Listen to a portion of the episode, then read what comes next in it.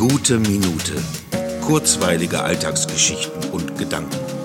Mein Name ist Matthias Hecht und jetzt geht's auch schon los. Ich hatte gerade ein spannendes Gespräch über Politik und gesellschaftliche Gegenwart bei einem Cappuccino und aufkommendem böigen Wind, der die Plexiglas-Schutzschilder der Außengastronomie bedrohlich in Bewegung gebracht hat. Allerdings sehr passend zum Gesprächsinhalt, denn es geht schon stürmisch zu in diesen Zeiten und die Gemengelage von Befindlichkeiten, Meinungen, Urteilen und Befürchtungen ist eben so schwer in Worte zu fassen, wie ein Blatt aus den Fängen des Windes zu retten.